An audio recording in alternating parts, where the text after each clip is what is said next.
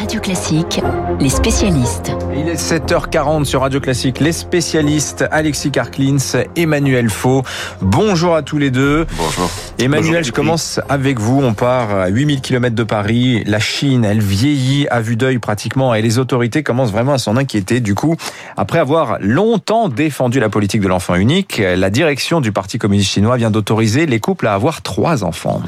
Oui, Dimitri, on peut dire que c'est une petite révolution, hein, comme à chaque fois que la, la, politique nataliste est modifiée, car les décisions sont prises à l'échelle du pays le plus peuplé du monde, en passe d'être doublé par l'Inde, autour du seuil du milliard 400 millions d'habitants, rendez-vous compte? Et c'est tout le problème. La Chine va descendre d'une marche sur le podium de la population mondiale. Les Chinois font de moins en moins de bébés, la population vieillit, vous l'avez dit, et le rapport entre les actifs et les inactifs évolue en faveur des retraités. Pour vous donner une idée, en 2019, le taux de natalité était déjà le plus bas depuis la création de la République populaire de Chine, donc depuis 70 ans. Et à cause de la pandémie, euh, ce taux a encore régressé en 2020, avec 3 millions de naissances en moins d'une année sur l'autre. Dans le même mouvement, la part de la population active, autrement dit les 15-59 ans, qui représentait 70% de la population chinoise totale il y a 10 ans n'en pèse plus aujourd'hui que 63%. Ce sont des chiffres qui parlent et ce sont des signaux qui viennent un peu contrecarrer la politique d'expansion économique de Xi Jinping et ses objectifs de puissance mondiale, d'où la décision qui a été prise à la demande du président chinois lui-même lors de la dernière réunion du bureau politique du, du PCC.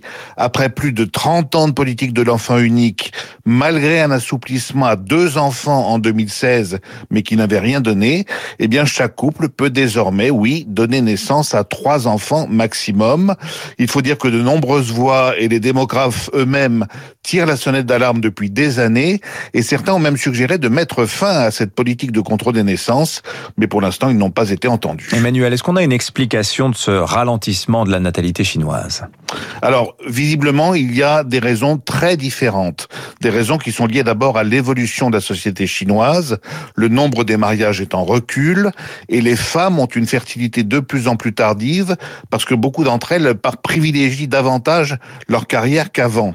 Des raisons économiques aussi parce que le coût de l'éducation et du, du logement augmente surtout dans les grandes villes et même si l'État promet des aides au deuxième et maintenant au troisième enfant, eh bien pour certaines familles ces aides ne sont pas jugées assez incitatives. Et puis à toutes ces raisons, eh bien s'ajoute la récente crise sanitaire partie de Chine, vous le savez, qui a agi comme un électrochoc avec des fermetures et des confinements parmi les plus draconiens de la planète. Et cette incertitude en matière de santé et d'avenir, eh bien évidemment, elle pèse dans le choix d'élargir ou non le foyer. Alors d'un côté, la Chine est un géant mondial, de plus en plus mondial, avec des taux de croissance à faire pâlir d'envie l'Occident. Il suffit de voir le, le dernier trimestre que l'on a recensé. Et puis en même temps, les Chinois, eux, sont en proie au doute. Ils se sentent vulnérables c'est ce qu'on pourrait appeler le, paradoxe de l'empire du milieu. Projection pour la population chinoise en 2100, 735 millions d'habitants, moitié moins qu'aujourd'hui, c'est quand même parlant. Merci Emmanuel Faux. Alexis Karklins, retour en France. Le déficit public, alors c'était 211 milliards 5 l'an dernier.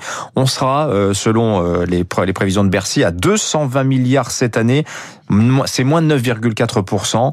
C'est ce qui va être inscrit dans le projet de loi de finances rectificatif euh, qui arrive euh, en Conseil des ministres mercredi. Euh, je compare avec une année normale, 70-80 milliards, c'est simplement le triple. Est-ce bien raisonnable, Alexis? Alors c'est vrai qu'on a l'impression presque de vivre sans doute un temps de l'insouciance voire de l'inconscience. De l'inconscience au sens où nous ne prenons pas conscience de l'importance de ces chiffres. Le 9,4% du PIB, et donc ce 220 milliards, il faut bien se rendre compte que ça représente 220 milliards d'euros, c'est 27 fois le budget de la justice. C'était 8,2 milliards en, en 2000. Qui n'est pas 2021. le plus gros, hein, quand même. Qui n'est pas le plus gros, mais comme je prends à, à dessein cet exemple, puisque c'est un sujet majeur en ce moment en France, on sait qu'il faut massivement investir dans, dans la justice. Donc 27 années. C'est aussi, pour se donner un autre ordre de grandeur, 2,5 fois l'impôt sur le revenu et je prends 2019 comme base. Donc il faut deux années et demie de revenus euh, d'impôt sur le revenu pour euh, combler un tel déficit. Donc pour là, vous donner parlant, là. là, vous voyez, donc euh, Oui. on, on peut se rendre compte de ce que ça représente. Alors évidemment, il ne s'agit pas ici de, de critiquer euh, ou de contester le fait que dans une, un temps de crise comme les- la crise majeure que nous vivons depuis 2020 à cause de la pandémie, euh, l'État doit intervenir, la puissance publique intervient partout, partout dans le monde, même les pays les plus frugaux, les plus rigoureux. Je pense aux pays du Nord, je pense à la Suisse, je pense à l'Allemagne, etc. Les classiques, les usual suspects, même ces pays font des déficits. Et encore une fois, on le comprend, il faut soutenir la demande, il faut soutenir l'offre. Mais le problème, c'est que ces déficits entraînent deux effets majeurs au minimum. Le premier, c'est l'accoutumance.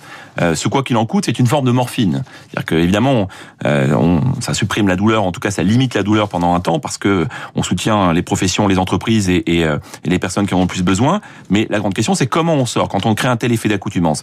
Quel rythme, quel calendrier? Surtout qu'on voit que la croissance sur le premier trimestre euh, 2021 est plus bas que ce qu'on avait imaginé. Alors Bah, elle est certes, clairement négative. Hein. eh bon, Oui, euh, moins on- 0,1%. Moins 0,1%, on l'avait imaginé un 0 plus. Bon, donc certes, euh, le ministre des Finances Bruno Le Maire a que l'objectif de 5% pour l'année était, jouable, mais enfin le, re- le retrait de la puissance publique, qui est soi-disant annoncé, va être extrêmement compliqué. Vous aurez beaucoup de professions qui vont dire non non moi je- j'en ai encore besoin, j'en ai encore besoin. N'oublions pas qu'on commence la relance, elle a presque déjà commencé, mais toujours difficile de réduire ces, Mm. ces déficits en relance. Et surtout, on va être en pleine campagne électorale.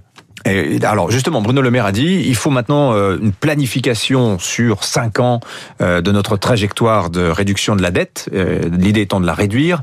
Est-ce que vous pensez, Alexis, d'abord que euh, c'est une idée qui va porter ses fruits? Euh, Comment on en sort? Puisque vous parlez de la soutenabilité. de Et voilà, c'est-à-dire que le deuxième effet, au-delà de la coutumance, c'est la soutenabilité de la dette. Et bien sûr, on a envie de croire que on peut euh, donner le crédit au ministre euh, de poser un, un plan de, de remboursement. euh, On en a euh, déjà eu des trajectoires. hein. C'est ça. Alors on voilà, c'est exactement ce que j'allais dire. C'est-à-dire qu'on est, on est, rappelez-vous, la, la dette publique représentait un peu moins de 30% dans les années 80. On est monté à 64% en 2007, euh, avant, avant le- la crise Lehman. 98% du PIB en 2019 avant le Covid. Là, on va être à 118%. Euh, quelle est la crédibilité de la parole française au-delà des ministres, sachant que le dernier déficit, le dernier excédent budgétaire remonte à 1974. C'est-à-dire que Pompidou, euh, c'est la dernière année de Pompidou, première année de Giscard, 1974. J'étais pas né. Et voilà. Et donc, euh, moi, je l'étais déjà un peu, très jeune, bien sûr. Mais voyez le sujet. Alors, bien sûr, il y a la- les taux d'intérêt qui sont faibles. Bien sûr, on a une signature, la signature de la France, qui reste positive parce qu'on a l'agence française du Trésor qui, est, euh, euh, qui a beaucoup de qualité. Mais il y a un vrai, une vraie fracture qui est en train de se créer. Et la France est dans une situation qui est critique. Il va falloir être très, très sérieux sur ce sujet dans les prochaines années. Voilà, d'autant que l'ère des taux zéro, c'est fini. Hein. Euh, la France s'endette à 10 ans aujourd'hui en taux très très légèrement positif. Et euh, on va dire que la trajectoire, elle est plutôt haussière ces derniers temps. Merci Alexis Karklins euh, avec nous ce matin pour parler du déficit public. 7h48, dans un instant, on va parler... Ah bah tiens, les vertus sont à, l'honneur ce matin. Angela Merkel en l'occurrence avec.